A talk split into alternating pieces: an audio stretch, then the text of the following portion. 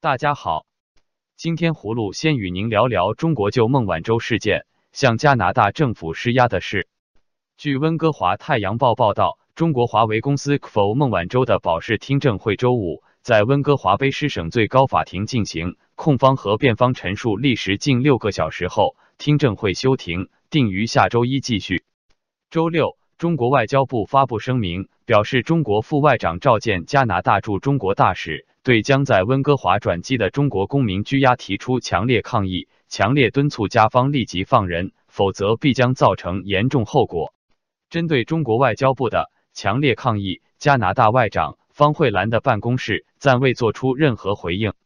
周五，在被问到逮捕华为公司否后可能遭到中方的报复时，总理杜鲁多对记者说：“加拿大与中国有很好的关系。”加拿大前驻中国大使马大为周五表示。与中国的高层互访和交流可能深度冻结，自由贸易的谈判将被冰封一段时日。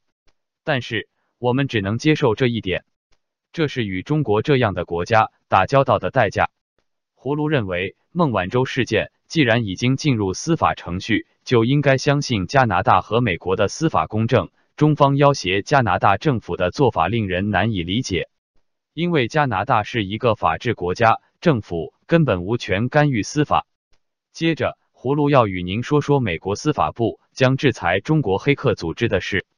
美国《华尔街日报》披露，美国司法部将在下周开始对中国黑客组织提出刑事指控，这可能是有史以来最重大的反黑客案件之一。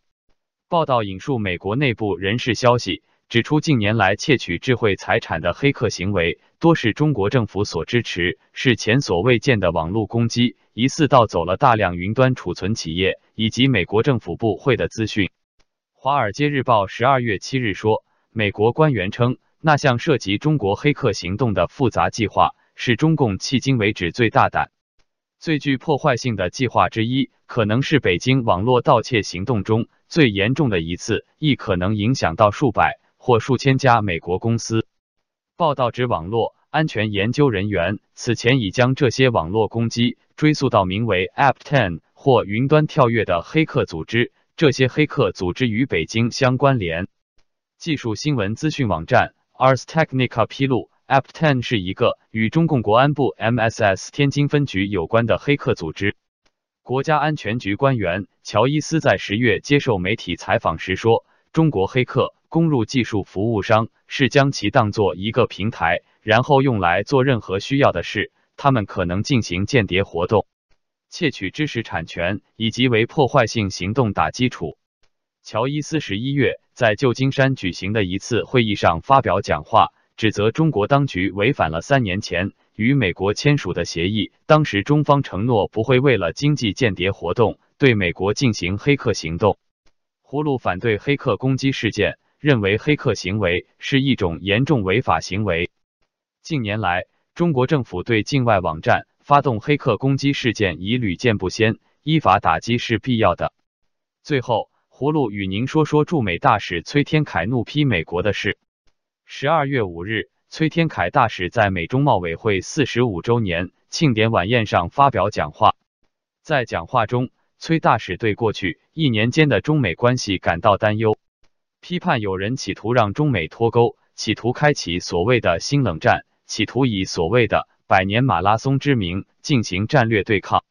他相信，两国工商界需要的是市场准入，而不是壁垒；是开放的窗口，而不是铁幕；是互联互通，而不是彼此脱钩；是相互交融，而不是渐行渐远；是伙伴关系，而不是互为敌手。不管是鼓吹切断供应链。瓦解全球市场，还是宣扬使两国经济脱钩、阻碍科技交流，或是企图发动贸易战、关税战、网络战、冷战甚至热战，这些行为极不负责任，是逆历史潮流而动，绝对不会得逞。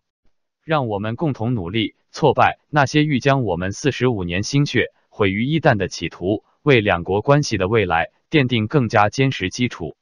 葫芦同意崔大使的观点。希望中美尽快和好，但问题在于造成中美关系危机的原因。崔大使没说。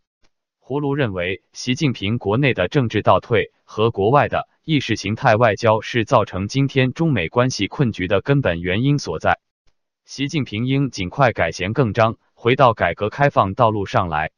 好了，今天葫芦就与您聊到这里，明天见。